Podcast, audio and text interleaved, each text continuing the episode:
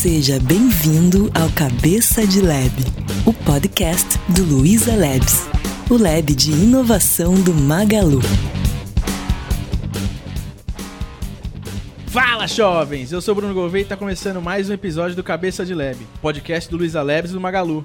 Hoje a gente vai falar um pouco sobre desenvolvimento de produtos para as novas gerações e como que geralmente a gente não presta atenção nesse aspecto no momento que a gente vai criar nossas empresas, formular nossas hipóteses de solução de problemas e como a gente usa isso no desenvolvimento de novas soluções, né? É, e para isso eu trouxe duas pessoas aqui. Eu trouxe a Paty Ikeda, PO aqui do Luiza Labs São Paulo. E aí, Paty, tudo bom? E aí, pessoal, meu nome é Patrícia. Eu trabalho na área de produto aqui no Luiza Labs. Estou super curiosa para a nossa conversa de hoje. Acho que durante um bom tempo a mídia colocou um holofote super grande na minha geração, que era a geração Y. E agora quero ver o que, que esse jovem aí tem de diferente do jovem de hoje. Boa. E eu também estou aqui com a Laura Creff. E aí, Laura, tudo bem? E aí, gente, tudo bem? Muito obrigada pelo convite. Eu sou vice-presidente de desenvolvimento e produto da Box 1824 e trabalho focada no estudo de comportamento e tendências e comportamentos emergentes. E tenho aí algumas informações para compartilhar com vocês sobre a geração Z, um estudo bem bacana, bem completo que a gente fez. Espero que o papo saia legal. É muito massa. E o legal da Laura estar tá aqui é que todos os lugares que eu fui ler sobre isso, a Box 1824 é referência que está citada lá. então, para mim foi tipo, putz, faz todo sentido. Nossa regra é alta, né? É, então. é, o, na verdade, o nome até 1824, que muita gente não sabe o que, que significa, ele vem desse dessa ênfase na geração de 18 a 24 anos. Na época que a gente nasceu, nós tínhamos 18 a 24 anos, já faz um tempinho aí, 15 anos atrás. Mas, embora a gente pesquise todas as idades, pesquise qualquer tipo de categoria, a gente sempre se especializou e manteve muito esse foco no entendimento das gerações. Ah, legal. Falando ainda sobre idades, né, aproveitando o gancho a gente está falando aqui sobre uma geração que é, é, bem maior, né, do que esse tempo de 18 a 24 anos, né? Quando a gente fala de geração Z, que é meio que o que a gente está falando aqui nesse episódio, é um pessoal que vai de que idade até que idade? Eles têm hoje entre 8 e 24 anos, né? E, e, é uma geração que o próprio conceito de geração ele é um conceito que está sempre em desenvolvimento, né? Então assim não não tem um, um, um frame de tempo que seja sempre o mesmo para todas as gerações.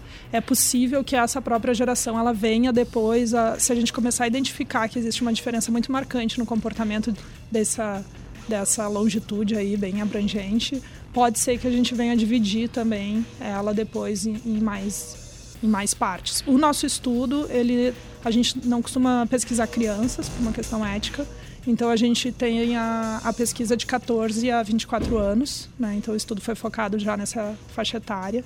A gente sempre toma cuidado para ter autorização também dos, dos jovens menores de idade. Mas esse é um target que é, é o que normalmente as empresas também estão mais preocupadas. É isso que eu ia falar. Porque Normalmente é empresas de mídia miram nessa idade que dá jus ao nome de vocês, né? Exatamente. E quanto representa, assim, números absolutos da população em geral? Hoje, 20% do, dos brasileiros já são da geração Z, né? Só que é super interessante essa pergunta, porque às vezes a gente olha para eles e fala ah, 20% é pouco, é muito, até já considero bastante. Mas sempre a gente olha, por que, que a gente também sempre focou no jovem na box? Porque a gente entende que eles são as antenas do, do tempo, né? Então, assim, eles, eles conseguem capturar o momento que a gente está vivendo e eles influenciam também muito fortemente as outras gerações. Então, nesse estudo mesmo, a gente na etapa quantitativa, a gente não pesquisou só o jovem da geração Z, a gente comparou a, a, e fez a, o estudo com todas as outras gerações também, para justamente conseguir entender o que, que é novo, quais são os comportamentos que eles também trouxeram na Quali, mas que já estão influenciando as outras gerações, né? E a tendência é que esses novos comportamentos comecem a se tornar cada vez mais comuns, né? É, tem, tem um negócio aqui que é legal quem está escutando ter em mente, que é a gente começa a falar de geração lá nos baby boomers, né? Exato. E depois disso a gente tem todas as outras gerações. E aí, estudando um pouquinho sobre isso, eu descobri por que, que se chama XYZ e é muito ruim a justificativa. Conta aí. Porque é trivial, sabe? É tipo problema de matemática, sabe? Aonde a variável X. E... É isso, é isso. A explicação é essa. Eu tô certo? Exato. É muito, muito zoado. Eu esperava um negócio muito melhor. Tipo, não, é porque os cromossomos, ou sei lá, uma. Sei lá, algo mais. O próprio name Baby Boomer, né? Ele, ele poderia ter inspirado outros É, nomes mais criativos. Muito mais né? legais. É, porque o Baby Boomer vem do pós-guerra, né? Então é a geração que nasceu no pós-guerra ali, que, que tá, são as pessoas que nasceram entre 1940 e 1959. E a nossa geração Y são os millennials. Exato. E agora, essa nova geração, eu tenho escutado muito falar geração da verdade, geração da verdade. É essa a nomenclatura agora? Isso. A gente deu esse nome, tá, de True Gen para essa geração, geração da verdade, com base nas descobertas do estudo. Né? A gente acabou ah, entendendo que um dos maiores fatores discriminadores deles é essa busca pela verdade. Isso se traduz nos principais comportamentos, né? Isso se traduz no jeito que eles consomem, né? O jeito que eles buscam trabalho. Então existe uma uma preocupação, uma valorização da verdade que ela é proeminente em relação às outras gerações. O que é super interessante pensando no momento de vida que a gente tá, né? Porque De fake news, total. Mas E é uma consequência disso, né? Na verdade, assim, como a gente tá, é uma geração que é a primeira que de fato já é digital native, né? Por- embora tenha se falado muito do, dos millennials como já sendo uma geração muito conectada, a verdade é que eles são muito mais parecidos com a geração X e com a geração baby boomer. Isso fica bem claro na etapa quantitativa. As respostas deles se aproximam mais do- dos percentuais do, da geração X e da geração baby boomer do que da geração Z, né? Então, o que que essa diferença deles já terem nascido com a existência da internet ah, faz com que eles estejam muito mais imersos e, muito, e vivendo muito mais essa questão do fake news, né, que agora começa a nos preocupar. Isso desde que eles nasceram já está já tá muito em voga. Então, o que, que se torna o bem mais valioso numa sociedade que é tão pautada pelo fake news, né? A verdade, né? Então isso inclusive já tem impactado bastante o próprio universo de mídia, né? Os próprios ah, jornais têm entendido que a volta da relevância deles está em ser um curador da verdade. A gente viu explodir no Brasil aí nos últimos dois no- anos esses averiguadores de verdade, né? É, no De- G1 você tem aquelas coluninhas do lado, assim, né? De fato ou fake, né? Exato, exato. Então já existem vários desses checadores de fatos, né? Ah, nos Estados Unidos começou antes, mas no Brasil agora, eu acho que nos dois últimos anos realmente foi quando explodiu mais. Também muito em função das eleições, a gente ficou um pouco mais atento, né? Porque as próprias ah, a própria questão, o cenário político também nos demandou mais. Mas nossa, será que isso é verdade? Será que não? O que meu tio me mandou pelo WhatsApp? Nossa, é verdade. E a gente papo tá aqui de- brigando. Esse papo de fake news, WhatsApp e tudo mais, dá, dá Grupo uns de família, 20 episódios só WhatsApp, não disso, porque É. tem tantos caminhos pra seguir. Mas bom, a primeira coisa que me chocou um pouquinho sobre o assunto é as diferenças entre as gerações, principalmente entre a, a nossa e a próxima, né? E principalmente em relação a isso que você falou, de relacionamento com o digital, né? E ser tão nativo, assim.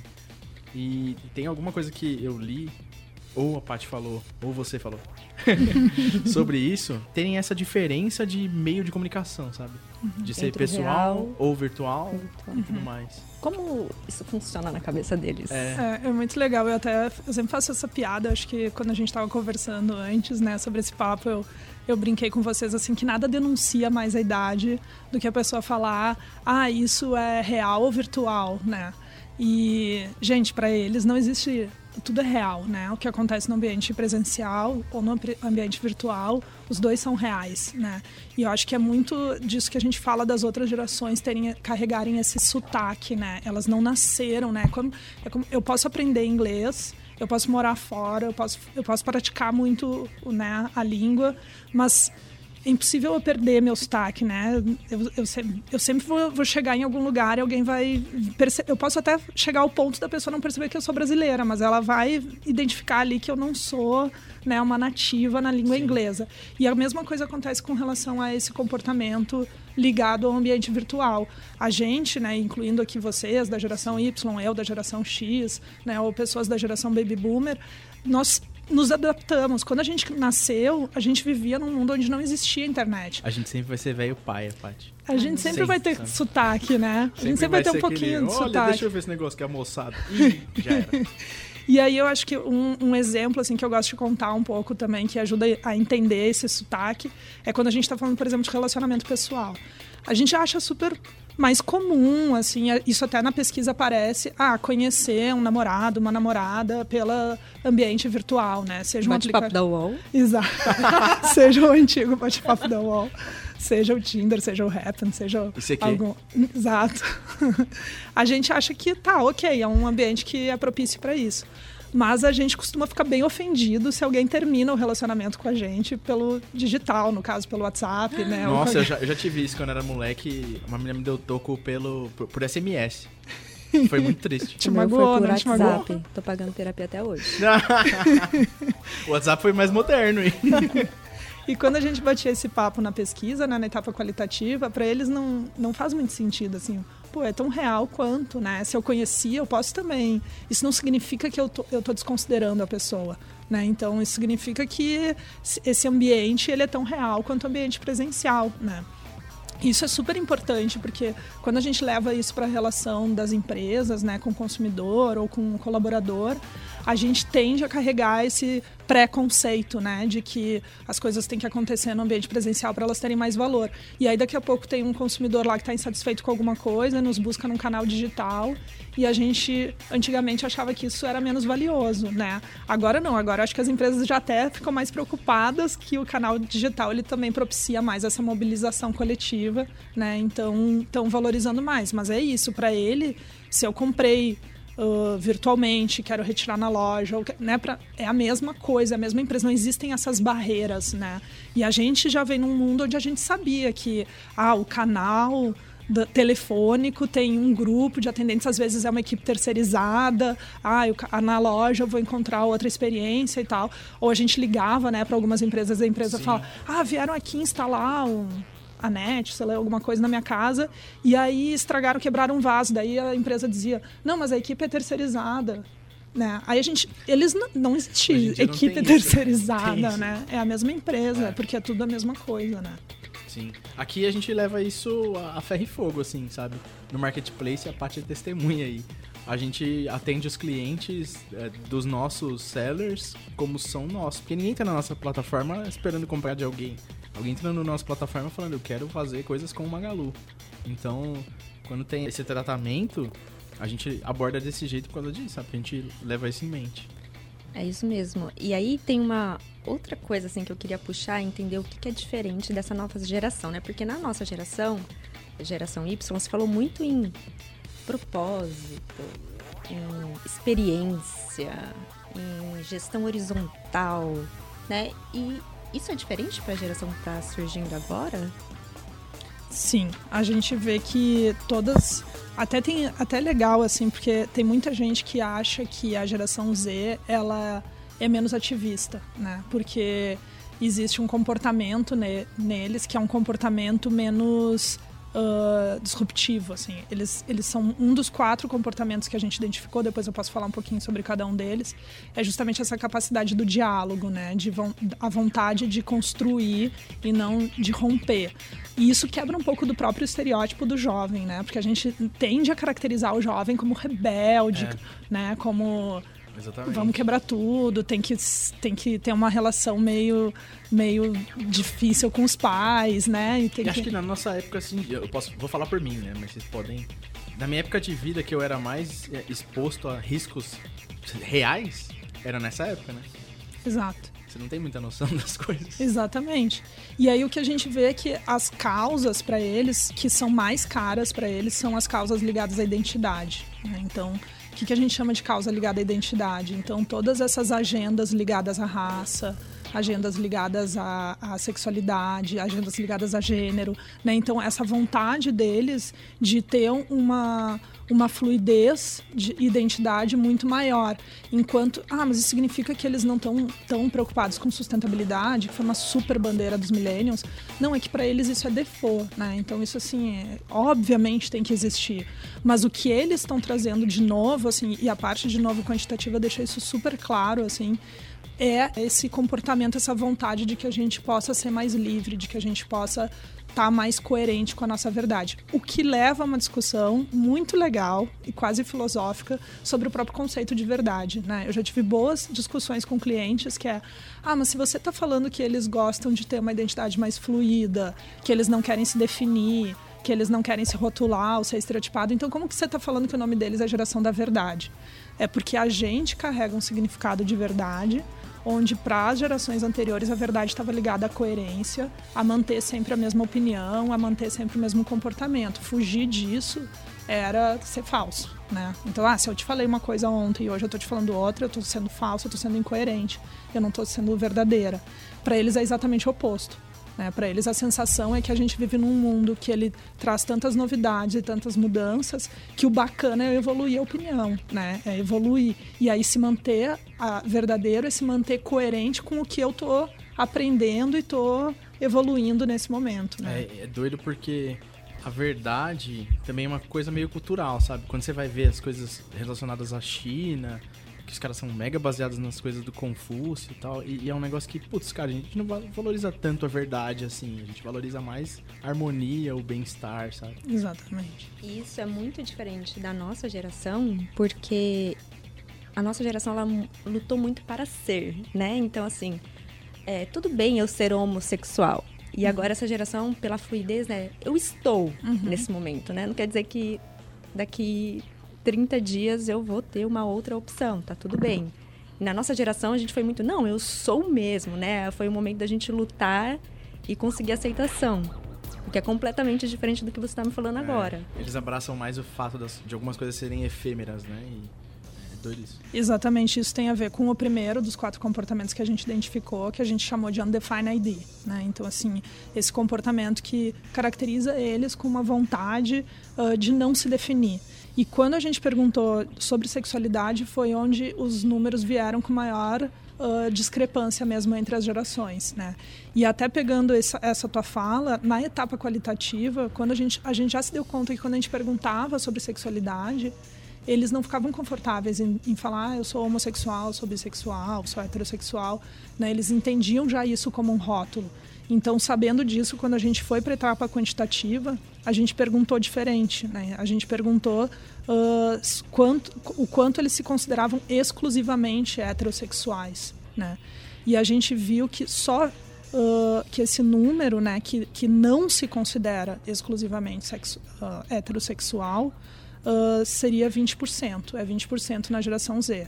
Ou seja, a gente teria dentro desses 20% pessoas que se identificam como homossexuais ou como bissexuais ou estão em algum momento, né, uh, com, não se identificando como exclusivamente heterossexual. Esse número ele é mais do que o dobro das outras gerações. Quando a gente olha para a geração Y, esse número é 8%, e na geração X e Baby Boomer esse número é 9%. Então aqui a gente já consegue ver uma discrepância bem grande assim de comportamento que tem a ver com isso que você está falando. Na minha geração, só ser bissexual já era não já era confuso, já era criticado, né? Você era criticado tanto pelo heterossexual quanto pelo homossexual, né? Porque parece que você não estava se definindo. E então aqui para eles não é sobre deixa eu ser quem eu quiser. Muito doido, cara. Para mim é tipo uma uma avalanche de informações, assim, sabe? De coisas que eu até observo, mas não sou consciente do comportamento. E é muito legal ter esse estruturado, né? Exato. A pesquisa que vocês fizeram é muito legal por causa disso, porque você tem de maneira consciente o, o que significam algumas coisas que você vê e fala, putz, isso é legal, isso é legal, isso é legal. E ter tudo isso, nossa, dá um, dá um, um conforto de saber que é isso, sabe? E é difícil. E eu acho super legal, assim. É, do meu ponto de vista da minha geração, velho, da minha geração, é, eu acho muito legal, porque tem várias coisas que eu acho que são injustas é, nas nossas gerações e que é legal ver esse pensamento. Porque as coisas vão ir melhorando, sabe? Exato. Com certeza. E eu acho que tem uma coisa também que é difícil para nossa cabeça, que ela é mais linear, né? E a, e a gente fala que eles são hipercognitivos, né? Então, para eles, as coisas elas não vêm em parzinho, assim, não vêm em caixinhas, como pra gente. Então, por exemplo, eu dou esse dado e muita gente fala assim: ah, mas então eles não são conservadores? Ah, então eles vão votar no fulano ou no Beltrano, sabe? E a gente fala assim, mas o que é ser conservador? Volta à polêmica filosófica da verdade, entendeu? Não então, é binário, que, né? Exatamente. É. O que, que você está chamando sobre conservador? Eu tenho um dado que 76% deles dizem que possuem uma religião. Né? Então, 76% deles se dizem religiosos. Isso é um fator que determina eles serem conservadores? Bom, eu também tenho um dado que 60% deles são a favor da adoção por casais homossexuais. Ou seja, boa parte desses que são religiosos são a favor da adoção por casais homossexuais, que seria uma agenda que não seria conservadora. É, segundo a geração mais antiga, seria algo que é incompatível, né? Exatamente. Mas é muito legal ver isso. Ô, Exatamente. Laura, eu vi na internet que a taxa de uso de drogas, cigarro, consumo, consumo de cigarro, gravidez na adolescência é a menor nas últimas décadas com essa geração. E aí a minha pergunta é, o que, que essa geração tá fazendo? Que que Ou ela- não tá fazendo. Ou não tá fazendo? Quais são as redes sociais? Me conta. Então, eles têm uma relação, eu acho que é, é- é uma. Eles são muito mais pragmáticos, assim. Acho que também tem a ver com essa questão do da não necessidade, não vontade de romper. Outra característica que eles têm de diferente do, do Millennium, né, de vocês dois aqui, é que eles ah, nasceram numa situação econômica mais difícil do país. Isso é importante a gente entender. Né? Então, vocês nasceram, num, né, não nasceram, mas foram jovens num momento de certa efervescência, de certo otimismo. Né? Lembram lá da capa lá da. Qual que era a revista que tinha o Brasil decolando, o Cristo decolando? Ah, Economist. The Economist, né? Então, assim, depois teve a capa inversa. Mas houve um momento ali onde a gente teve um certo protagonismo, um certo otimismo, né? E isso também impactou na- nos valores e no comportamento da geração millennial, né? Então, é uma geração que ela foi buscar ah, ter uma relação mais prazerosa com o trabalho, é uma geração que sonhou muito com trabalhar com prazer, com trabalhar com o que gosta, né? Com ser extremamente exigente em relação às questões, como eu falei, de sustentabilidade e tudo mais. E eles são ah, uma geração que já já está sendo jovem numa situação muito mais difícil econômica, né? Para alguns uma das maiores crises econômicas que a gente já viveu, se não a maior, né? Então, na relação com o trabalho, por exemplo, eles são mais pragmáticos. Eu acho que isso também vem ah, nessas outras questões de estereotipadamente de juventude, de rebeldia, de né, ah, vou beber sem sem ah, sem pensar no amanhã, vou usar droga sem pensar no amanhã, vou transar sem pensar no amanhã. Então, o que, que, ele- o que, que a gente está vendo deles, assim? Que eles têm um comportamento, eles têm a necessidade de ser muito mais ah, pragmáticos, assim, de realmente a gente olha para a semana deles, assim, da boa parte do- dos jovens do Brasil que não está numa situação econômica favorável e eles ralam muito. Então, o que, que eles estão fazendo? Nossa, eles estão ralando muito. Eles estão acordando cedo pra caramba. Eles estão indo trabalhar. Eles estão indo estudar. Eles estão voltando tarde pra caramba para casa. E aí o que acontece? Ah, eles não fazem festa, então não fazem, mas aí o tipo de festa que a gente tem visto é realmente uma quebradeira no final de semana, assim. É realmente quando eu tô numa situação onde eu consigo, eu quero lembrar que eu sou jovem, eu não quero não quero ser velho com 18 anos, sabe? Eu não quero ter todo o peso do mundo nas minhas costas desde cedo. Mas realmente eles, por exemplo, a gente viu no campo qualitativo, ah, eles falando sobre essa perspectiva de mudança na Previdência e falando assim, putz, então eu vou começar a trabalhar mais cedo, né? Eu tô vendo que vai mudar e Muito então... Putz, mas tem um negócio que eu questiono sobre não somente a previdência, mas sobre mecanismos que a sociedade toda criou para lidar com o fato do envelhecimento e dos modelos de trabalho. Como a gente não redesenhou isso e como isso vai impactar as gerações dele, a nossa. E a previdência é um, um exemplo óbvio, né? Isso aí tudo foi desenhado numa época em que a indústria era muito mais forte e que a gente trabalhava num período muito mais fixo e que as coisas eram muito menos dinâmicas. Isso, o desenho em si não muda muito, né? A gente tá mudando, a gente tá jogando pra frente e falando, ó, vocês vão ter que esperar mais. É muito doido isso e eu gostaria muito de ver no futuro a solução que a gente deu pra isso, sabe? Porque eu não enxergo muitas soluções pra isso. A não ser, tipo, sei lá, tirar sabáticos de tempos em tempos. Sei lá, não sei. É, existe uma solução quando a gente fala de modelo de trabalho, né? Que a gente vê que eles estão vindo muito dentro dessa onda do gig economy, né? Que acho que talvez vocês já tenham ouvido falar. Para quem não ouviu falar, é, traduzindo literalmente seria a economia do bico, né? De fazer um bico, vou ali fazer um bico de, de Uber, vou fazer um bico de Rap e tal. E essas plataformas, como essas duas que eu citei, elas vão proporcionando que, que isso cresça muito né, nessa geração. Então, mas não só essas plataformas, porque na verdade a gente brinca aqui no Brasil, sempre a gente viveu na gig economy, né? A gente não tinha as plataformas, mas todo mundo fazia bico de tudo e todo mundo se virava nos 30 para conseguir. Só não tinha esse nome bonito. Só não tinha esse nome bonito. Mas de fato existe uma coisa diferente, que as plataformas, elas estão conseguindo viabilizar isso numa escala que a gente nunca viveu e com uma certa relação mais formal que a gente também nunca viveu, embora algumas das plataformas também ainda não sejam tão formais. Mas a gente está vivendo uma discussão, inclusive, né, legal sobre elas e tudo mais, não só no Brasil como em, em outros países. Então, isso para eles faz muito mais sentido. A gente fala assim que Uh, a, a, estabilidade que para gente significava trabalhar a vida inteira no mesmo lugar, fazer uma carreira, né? talvez não para vocês, mas talvez para os baby boomers significasse, ah, eu vou entrar nesse lugar e vou fazer minha carreira inteira lá dentro, isso é estabilidade. Para eles, estabilidade às vezes está em ter mais de uma fonte pagadora, né? É quase como se a, quando a gente está pensando em carteira de investimentos, né? Ah, ah vou botar todo o meu dinheiro na no CDB, vou botar todo o meu dinheiro aonde. Uh, na verdade, se eu botar em mais de um lugar, a gente sabe que a gente corre menos risco. Eles vêm um pouco com essa relação. Mas, de novo, a coisa que eu tinha falado antes, da gente não ter o pensamento binário. 70% deles valorizam o emprego com carteira assinada. Por quê? Porque eles ainda gostariam de ter mais estabilidade. Né? Só que a verdade é que a gente está numa situação econômica onde isso é muito difícil. Então, eles estão conseguindo se virar e eles têm mais uh, aderência a esse tipo de relação Sim. mais nova, mais informal, e eles são extremamente atraídos pela possibilidade de, por exemplo, eu te vender três dias para semana da, da, semana de trabalho e vender dois para para você, né? Então assim Sim. a gente tem alguns casos assim na box, as pessoas ficam nossa, você trabalha, você contrata uma diretora por três dias por semana? Sim, a gente contrata daí nos outros dois dias ela é artista plástica. Né? Na verdade então, a pergunta é por que não? Por que não? Para boxe é legal, porque Sim. eu consigo ter, de repente, uma diretora super qualificada para a pessoa e eu consigo me abastecer também dessa, dessa vida artística dela, Sim. né? E para ela é super legal, porque a vida uh, corporativa, entre aspas, uh, também subsidia o investimento na carreira de artista dela, né? Sim. E aí, puxando esse gancho, né? A gente falou de plataforma, a gente falou das empresas se comunicarem com esse público.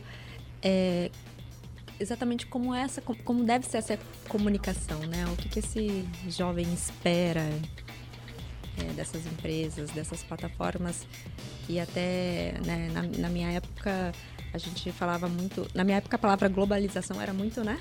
Tudo Nossa, era, eu estudei isso no colégio. Né? Tudo era globalização, tinha, tinha então que legal você ter acesso a tudo, etc. E agora, né? Como que essa, esse público encara isso? Eu acho que a comunicação daí a gente volta um pouco para a questão da verdade, né? Assim, a gente fala que até você tinha falado antes, né, da experiência, né? Pro, se para o millennium a gente falou muito do consumo da experiência, para eles a gente fala do consumo da verdade. Então, eles buscam uma comunicação muito mais verdadeira, eles buscam uma comunicação, uh, uma relação muito mais ética com as empresas, né? E a gente tem, por exemplo, o dado de que 50% da geração Z deixa de comprar de uma empresa que não é ética. Só que o que eu gosto sempre é de falar o dado seguinte, que é 53% deles voltaria a comprar das empresas que assumiram seus erros e agiram para corrigi-los, né? Então, na verdade, a comunicação ela vai se aproximando de uma comunicação entre pessoas mesmo, né? Muito mais humana no sentido não necessariamente da interface, né? Eles estão muito mais propensos a interagir com o bot, né, por exemplo. Até porque eu também sempre faço essa brincadeira, o bot tende a ser muito mais humano do que a URA, né? Ah, é que era muito mais pegar, robótico. Se você pegar aquele exemplo lá do Google, do que faz a ligação, e nossa senhora, aquilo ali é fantástico. Exatamente. Sem nunca fingir que não é um robô, não é essa a questão, né? Mas a questão é assim, como que a gente consegue corrigir nossos erros? Os erros são as maiores oportunidades hoje de mídia espontânea positiva que eu vejo na quando a gente fala de comunicação comunicação, sabe? Então a gente deveria abraçar os erros, a gente deveria, uh, né, celebrá-los, porque assim, se aconteceu alguma coisa errada, é uma grande oportunidade daquela empresa de mostrar quais são os valores dela, de mostrar o que, que é importante para ela e tudo depende da forma como ela vai agir em relação a isso, né? Eu acho que em quase todo episódio eu falo que é importante errar e aprender, sabe? No último que a gente lançou, aliás, não foi em dos episódios que a gente lançou um tempo atrás com o Jovem Nerd com a Zagal, eu falei bastante disso. Fatal, até me zoou do ponto de vista de eu ter errado bastante em produção. E, pô, eu errei. Mas eu aprendi bastante, sabe? E, é, na real, é a maneira que você aprende, assim, não tem jeito. Até, sei lá, em machine learning, como que a gente. Como que os modelos aprendem? Ajustando e escapando dos erros, sabe? Ajustando para fazer o acerto. Então, acho que tem tudo a ver. Exatamente. Agora, eu só, só acho que tem uma parte interessante também da gente entender quando a gente está falando que a, a, expectativa deles é uma. Uh, é, um, é um consumo de, de, ética, assim, né? E essa, isso está na comunicação, mas isso também está na própria postura das empresas, né? Que, é, que hoje são empresas de vidro, né? A gente não tem como evitar, né? Todo mundo sabe o que está acontecendo aqui dentro. Uh, pelos próprios funcionários, mas também porque né, não tem como não esconder mais nada, né? E então quando a gente está falando sobre essa busca por verdade, a gente e fala que, que, as, que para eles é muito importante essa questão de comprar ou deixar de comprar de uma empresa que tem uma postura uh, determinadamente positiva ou não. É interessante entender que uh, o que é ética de novo para eles, né? Então assim, o que é ser machista, né? O que é ser racista, o que é ser homofóbico, né? Que todos uh, os números são altíssimos assim quando a gente pergunta para eles se deixaria de comprar de uma empresa que fez uma campanha machista ou que fez uma campanha homofóbica ou que fez uma campanha racista são imensos. Mas a gente às vezes acha assim, ah, então campanha machista é a campanha onde explicitamente uma mulher foi maltratada por um homem, alguma coisa assim. Não, né? A campanha machista pode ser uma campanha que está uh, associando a figura da mulher a uma situação de ficar em casa, reforçar esses papéis limitantes que a mulher sempre teve, né? De dissociá-la dos ambientes mais públicos e de maior. É, causar essa restrição, né? Exatamente. A mesma coisa uma campanha racista, né? Não necessariamente a campanha racista vai ser aquela campanha onde estereotipadamente alguém vai maltratar uma pessoa negra, né? Muitas vezes a campanha racista vai ser a campanha que não tem representatividade, né? De pessoas negras. Então acho que isso também vai trazendo para gente um outro desafio, né? que é o desafio da, de muita, muitas empresas se acostumaram a não ter que se posicionar, né? Para comunicação, assim, ah, então eu não quero me posicionar, eu não quero falar de determinados assuntos porque eu posso criar algum uh, conflito. Bom, você, uma, existe uma diferença entre levantar a bandeira, né? E não se posicionar, né? Então, assim, é, você pode não levantar a bandeira, tudo bem, mas as pessoas vão cada vez mais, principalmente dessa geração, perguntar como é o equilíbrio do seu quadro de funcionários, né? Você tem mulheres na liderança da empresa, você não tem, você tem pessoas negras na liderança da empresa, você não tem, você tem LGBTQs na, na liderança da empresa ou não, né? Então, não basta só dizer que também é outra coisa que muita empresa de serviço fala assim, ah, mas a gente tem até mais mulheres do que homem, porque é comum, né, empresa de serviço ter justamente a mulher nesse, é, nessa aí, posição. Mas aí você vai fazer aquele corte de hierarquia e... E aí a, a diferença aparece, né? Cai por terra. Né? Exatamente. Então, é um problema estrutural da nossa sociedade, com certeza é. Mas para essa geração, eu estou frisando muito isso, essas são algumas das agendas mais caras, né? E essas são questões que eles esperam que as empresas corrijam, até mesmo antes dos governos, né? entendendo que o governo tem suas limitações, inclusive. É, bom, tem mais um, um aspecto interessante da gente observar, que é sobre o desenvolvimento de produto em si, né?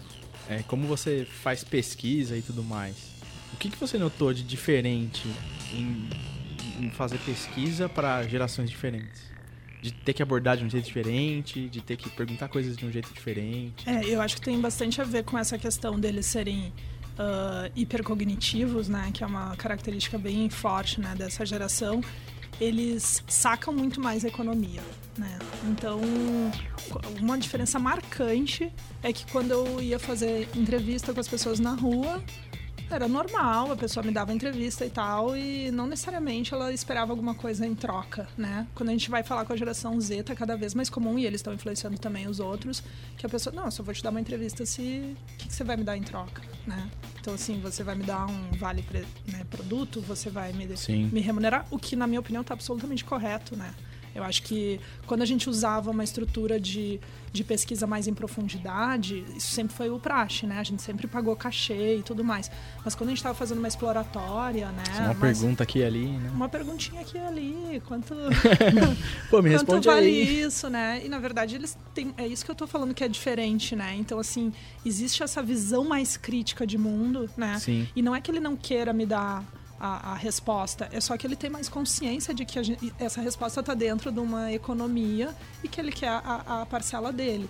Eu acho que isso leva para um dos pontos que eu acho mais fascinantes, que é a discussão sobre dados, inclusive, né? que é uma discussão super importante da gente ter.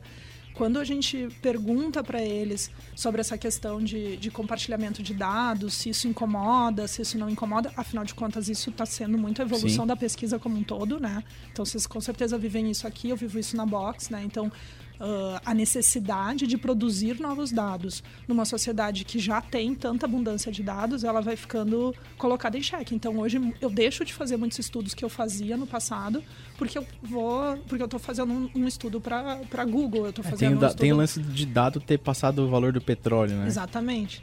E aí o que que é legal dessa geração? Eles sabem disso, né? Sim. Então, quando a gente pergunta para eles essa questão de medo de compartilhar, incomoda ou não incomoda compartilhar, incomoda. Mas incomoda muito mais nas outras, né? Então, ah, 53% da geração Z diz que incomoda ou incomoda muito o acesso a dados e documentos. Quando a gente fala da geração Y, esse número é 72%. E quando a gente fala de X e Baby Boomer, esse número é 82%. Qual é a diferença que a gente vê para eles? Além de ser um pouquinho menor, ah, eles estão muito mais predispostos a compartilhar esse dado desde que você me dê algo em troca, né? Então, o que, que você vai me dar em troca? Ah, é é uma, algo mais personalizado? Ah, é alguma coisa monetizável, né? É um, é um desconto? É alguma coisa porque eu sei que é petróleo, né? Porque eu Sim. sei. Então, assim, acho que a diferença é que as gerações anteriores elas têm mais me... é uma coisa meio Black Mirror, sabe? É aquela coisa de você conhecer menos e querer mais controle, né? Exatamente. Acho que a geração anterior ela tem medo do desconhecido. Sim. Eles não têm tanto medo. Eles sabem de uma coisa que aí pra mim é a questão chave nessas discussões de dado. Eles sabem que o dado é deles, que o dado não é da empresa. E essa é a discussão que a gente está vivendo agora, né, no Brasil, com a po- possível mudança de legislação ano que vem. Sim, né? é, LGPD tá aí Pra- fazer a gente trabalhar mais ano que vem. Exatamente. E aí eu acho que é, que é engraçado, assim, porque, de novo, eu vejo muitas empresas, muitos clientes grandes nossos que têm uma postura de não, isso não é problema, porque ah, basta só a gente deixar as, as regras mais claras, né? Nossa, Como se não, é gente- um puta problema. Gente, é- o paradigma mudou. Sim. Você achava que o dado do seu cliente era seu. E, é- e o que vai Não é. mudar é. que o dado é Sim, dele. Por isso que sim. se fala de data ownership, né? Sim. E agora já começaram essas campanhas, né, em alguns dos países desenvolvidos, principalmente depois do escândalo do Cambridge Analytica, né? Que é a- são as campanhas que comparam o dado com, com human rights, né? Então, assim, os, os direitos de dados, eles são direitos humanos, né? E eu acho que isso que é o, que é o interessante. Então, eu respondi de uma forma meio explodir essa tua resposta, mas é que eu acho que tá dentro desse contexto quando Sim. ele me pede a contrapartida na rua, porque ele sabe que ele tá me dando um dado. Sim. Então, isso, isso, se isso é um desafio para vocês, isso também é um desafio para mim na box. Né? Eu também estou trabalhando com dado, eu também tenho que ter mais, mais controle e mais ah, permissão para usar esses dados. Né? Sim, com certeza. Teve um, um negócio que você falou no começo da resposta relacionado a, a como eles percebem o valor e economia, né? Teve uma coisa que eu notei nitidamente quando eu comecei a fazer. é, aqui no Magazine a gente tem um, um esquema de programa com universidades. A gente começa a visitar e tudo mais. Quando a gente começou a fazer os primeiros, eu fui em algumas e eu, a primeira coisa que eu perguntava é: o que, que pra vocês é, é o Magazine Luiza? Quando fala na cabeça. E eu falei: putz, sempre que eu falo pra alguém mais velho, minha família, o primeiro impacto de todo mundo é: ah, é, vocês vendem TV, vendem geladeira, blá blá blá.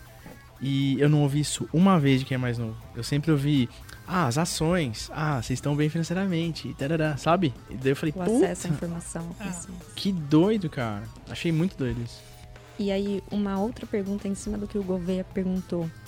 É, a gente aqui pensando em desenvolvimento de produto, né? É, falar da geração Y, da, da geração Z é um recorte, né? E o- quanto que eu posso explorar esse recorte no sentido de ele não é limitante também, né? A gente cada vez mais fala de agrupar pessoas relacionadas a interesse mais do que demografia, né? Então, é, como que você enxerga isso, né? Esse recorte de geração, de idade? Perfeito. Isso é outra coisa que mudou radicalmente, assim, no universo de pesquisa, inovação, desenvolvimento de produto, né? Uh, esse mercado inteiro do marketing, ele sempre foi pautado pela segmentação demográfica, né? Seja para pesquisar, seja para comunicar. E eu precisava pesquisar desse jeito, porque o jeito de comunicar era desse jeito. Então, se eu não, né, se eu, se eu não tivesse a segmentação muito clara lá de classe A, uh, X anos, homem ou mulher, uh, como é que depois a equipe de mídia ia depois projetar para onde comunicar isso, né? Ela precisava usar a mesma segmentação. Só que, na verdade, a, a, gente já vem observando isso há mais tempo lá na box, a gente chama isso de a morte da ordem, né? que é, basicamente, a gente não tem mais esse comportamento que é definido, né? Não, não é que não existe, por exemplo, diferença entre pessoas de idades diferentes. O que a gente fala é que as diferenças, elas são mais marcantes por outras questões, do que necessariamente pela questão etária, né? Então, a mesma coisa em relação a gênero, a mesma coisa em relação à classe social, né? Então, eu não consigo mais dizer que porque você é mulher, você deve gostar desse produto, né? E porque o Gouveia é homem, ele deve gostar daquele produto. E se eu ousar dizer isso, provavelmente eu vou criar uma crise de reputação, né? Em cima do meu negócio hoje em dia. Porque a primeira pergunta que vão fazer é assim, mas por que, que é para mulher? É, é mais frágil? É, é, sabe, tem alguma característica que ela é feita para pessoas que são mais o que ou menos o que, né? Já, já, já, já vem acompanhado de uma percepção crítica, né? Então, como é que a gente segmenta lá na box, né? A gente na verdade, a gente ficou bem mais conhecido por isso do que o 1824, inclusive. Uhum. Uh, já há 15 anos atrás, a gente desenvolveu uma metodologia para identificar quem são os influenciadores dentro daquela categoria de consumo. Não que a gente tenha sido o primeiro a usar isso, já existia esse conceito de early adopters, trendsetters né, e mainstream, só que a gente começou, a gente foi uma das primeiras empresas a segmentar isso por categoria e entender que se a gente quer desenvolver um produto novo, sim, é legal falar com os. Antigamente se falava de formadores de opinião, lembram disso? Uhum. Isso também denuncia a idade. Só que o, o, bizarro é que na época, às vezes, se falava, tanto para pesquisar quanto para lançar o produto, com formadores de opinião, fosse para lançar um carro, fosse para lançar um shampoo. E a gente sabe que não é o mesmo, né? Então a gente começou a se especializar em identificar quem são o que a gente chama de betas, né? Que então são os disseminadores do novo comportamento uh, e o que são os alfas, que são os criadores do novo comportamento, por categoria de consumo. Né? Na época a gente foi premiado no Exomar, que é, que é uma organização mundial de pesquisa. Legal. E justamente porque isso trouxe efeitos práticos, né? Na época o case que a gente levou foi com a Unilever, que é bastante reconhecida nessa questão de, de pesquisa, né? E, e, era justamente relacionado a um produto que eles estavam testando na metodologia tradicional e o mainstream estava tava renegando. E isso é um desafio quando a gente está falando de inovação, né? Sim. Quando você tem um público que é mainstream naquela categoria, ele tende ao conservadorismo, né? Em relação ao consumo, né? Então, se eu não entendo muito de carro, o que, que eu vou fazer? Eu vou para o lugar seguro, né? Eu vou comprar a cor mais revendida depois, eu vou comprar Nossa, marca mais. Isso é bem né? verdade. E essa é uma questão que eu acho que é muito mais interessante, que é a gente estar tá usando cada vez mais essa, essa metodologia para ajudar as empresas para pensar inovação. Faz toda a diferença você falar com. Se você quer criar do zero, falar com alfa, se você já tem algo mais formatado, falar com o beta. E aí, de novo, respondendo a sua pergunta anterior, o que, que muda na relação? É porque eu não tenho mais uma relação só de pesquisa. Na verdade, é uma relação de cocriação. Né? Então, eu trago eles. As metodologias que a gente usa, por exemplo, são muitas vezes beta work sessions. Por quê? Porque funciona muito mais como um workshop de cocriação do que um, um, ambiente onde eu só estou perguntando, perguntando, perguntando, ele está me dando respostas. Não, eu vou dizendo, eu vou criando com ele, né? Então, como seria a loja do futuro? Como seria a loja ideal? Aí eu trago alguns exemplos de features que eu, que eu pesquisei já com a equipe de tendências. Aí ele vai opinando em cima daquilo e a gente vai criando juntos, né? Então, isso nos traz uma possibilidade mesmo de, de trazer uma inovação que ela seja menos só uma inovação incremental e que seja de fato uma inovação que tenha uma capacidade disruptiva muito maior. O que eu acho interessante é que nessa briga por inovação que a gente está vivendo vai começar a viver cada vez mais, é que o diferencial vai estar cada vez mais nos detalhes pequenos, sabe? Porque todo mundo vai usar as mesmas metodologias para descobrir, todo mundo vai fazer as mesmas entrevistas, provavelmente vai fazer as mesmas perguntas, porque todo mundo leu mais ou menos os mesmos livros. Então vai ser cada vez mais desafiador, sabe? Exatamente. Chegar e alguém inventar o próximo iPhone, assim, vai ser. E eu acho principalmente porque a gente fala de hiperpersonalização para essa geração, né? Uhum.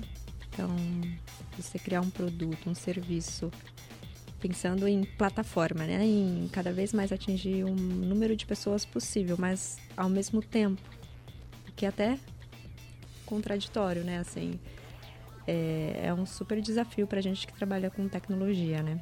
Exatamente. Quando a gente fala das questões mais importantes no que diz respeito ao consumo, né, para eles. E quando eu estou falando consumo, eu estou falando de consumo de produto, eu estou falando de consumo de trabalho também, né? Entendendo Uhum. o trabalho como algo que eu também estou escolhendo, que eu também estou consumindo. A gente fala da ética, que a gente já conversou um pouquinho, a gente fala do acesso e a gente fala da singularidade, que é exatamente esse ponto que você trouxe agora, né? Então, a busca, né, por uma por um consumo mais ético, né, que está muito ligado à transparência, mas que também está muito ligado ao impacto que essa empresa tem no mundo, né? Ela está tá tendo um impacto socioambiental mais positivo ou mais negativo. A questão do acesso, né, que, que tem a ver um pouco com a gig economy que eu falei antes, né, que é não ter necessariamente o, o emprego fixo, mas eu ter um trabalho ou participar de um projeto, como vocês fazem aqui, né? Então, nessa estrutura de, de conexão via projetos, né? E aí o que a, a Gig Economy oferece é uma solução para RH que eu acho super interessante, né? Uma, ó, ó, dois, três anos atrás eu estava na Singularity, né? Aquela universidade de, de Harvard, né? Ah, que fica em Harvard.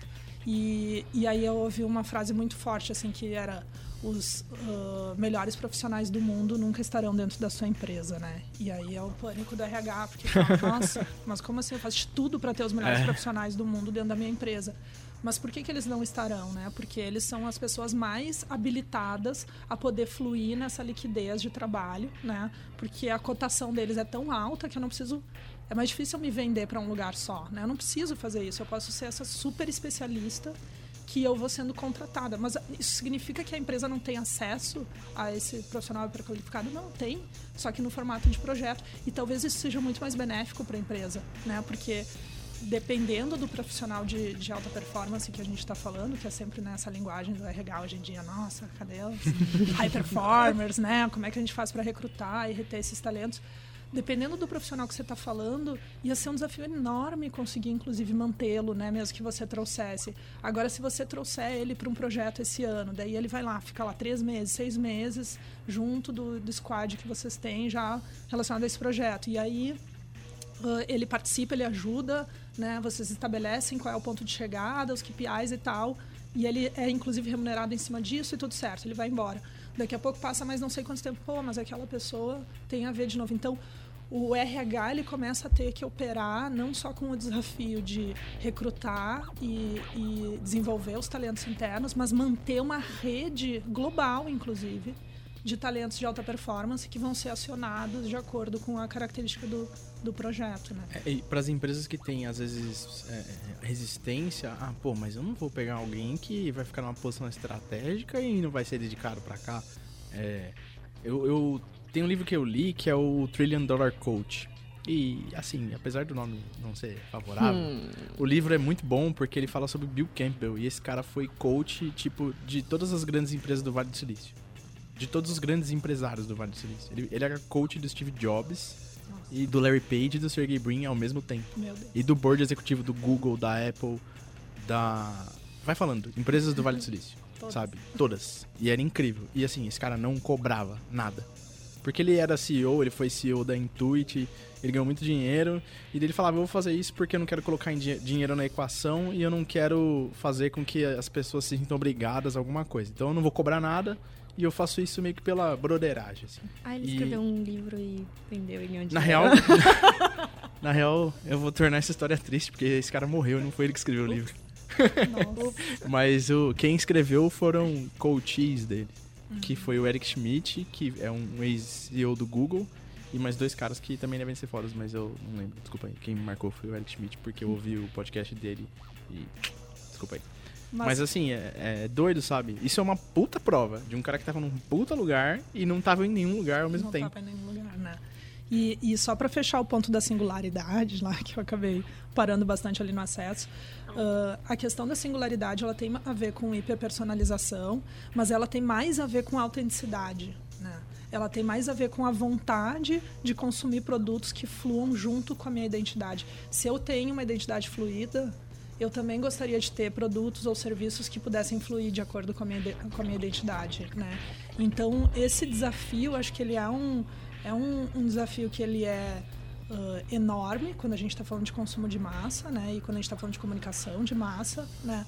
Mas, graças a Deus, a gente também está tendo cada vez mais ferramentas para isso, né? A, há, também há poucos anos atrás, quando a Adidas anunciou né, que ia produzir uh, tênis feitos sob medida né, para cada pé, com, com o recurso da impressão 3D, eu acho que isso trouxe um pouco de clareza, assim, de realmente, por que, que a pessoa tem que ficar enquadrada ali no. Tem a personalização do, do tênis 34, do tênis 35, 36, 37, 38, 39, e por aí vai. Mas na verdade tem outras características, né? Quem já trabalhou com essa categoria, vocês têm aí Netshoes e tudo mais, né? pra- Então, vocês sabem que o, o pé ele tem várias outras né, questões, então não é só a questão do número, né? Primeiro que tem os números intermediários, só para Sim. começar, mas também tem a questão de qual é o tipo de pegada que você tem e tudo mais.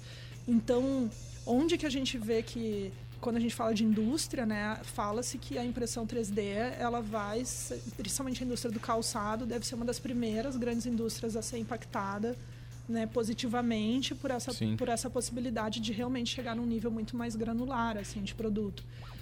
Uh, serviço tem outros desafios, mas aí a gente tem a, a inteligência artificial, né?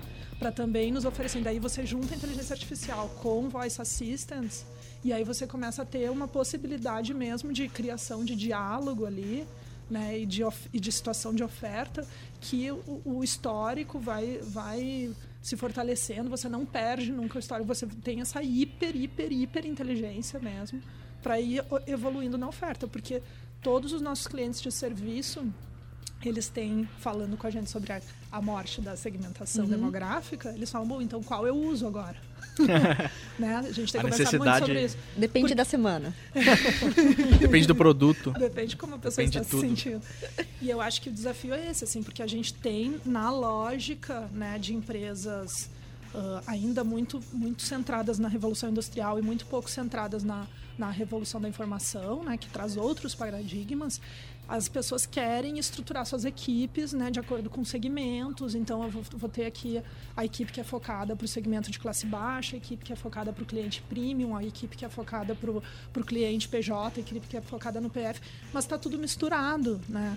E o que todas essas pessoas querem é um serviço hiperpersonalizado. O que elas gostariam era conseguir fazer ali um, um combinado que fosse realmente mais adequado para elas, né? Mas eu acho que a gente está chegando ah, perto de ter né, essas tecnologias para conseguir Sim. de fato oferecer isso. É, finalmente a tecnologia está começando a viabilizar, né? Todos esses conceitos que a gente já tem faz tempo, mas agora dá para aplicar. Exatamente. Eu só, só queria comentar, assim, porque lá atrás, se alguém ficou curioso e anotou em algum lugar, eu comentei que eram quatro comportamentos. Então, só para dizer, né, que o primeiro é o Undefined ID, né, que é importante não se definir, a gente falou bastante dele. O segundo comportamento a gente chamou de comunaholic, né, que significa que, por serem tão diferentes entre si, eles são radicalmente inclusivos. Então, a gente também falou um pouquinho sobre isso, né, sobre essa questão de ah, das causas né, ligadas à identidade, deles realmente se preocuparem muito com o coletivo, deles se agruparem com pessoas diferentes, né? Para eles é muito mais natural também conhecer, ter amigos que eles conheceram virtualmente, já que o virtual é real. Sim. Isso não, né, não, não deprecia o valor desses amigos.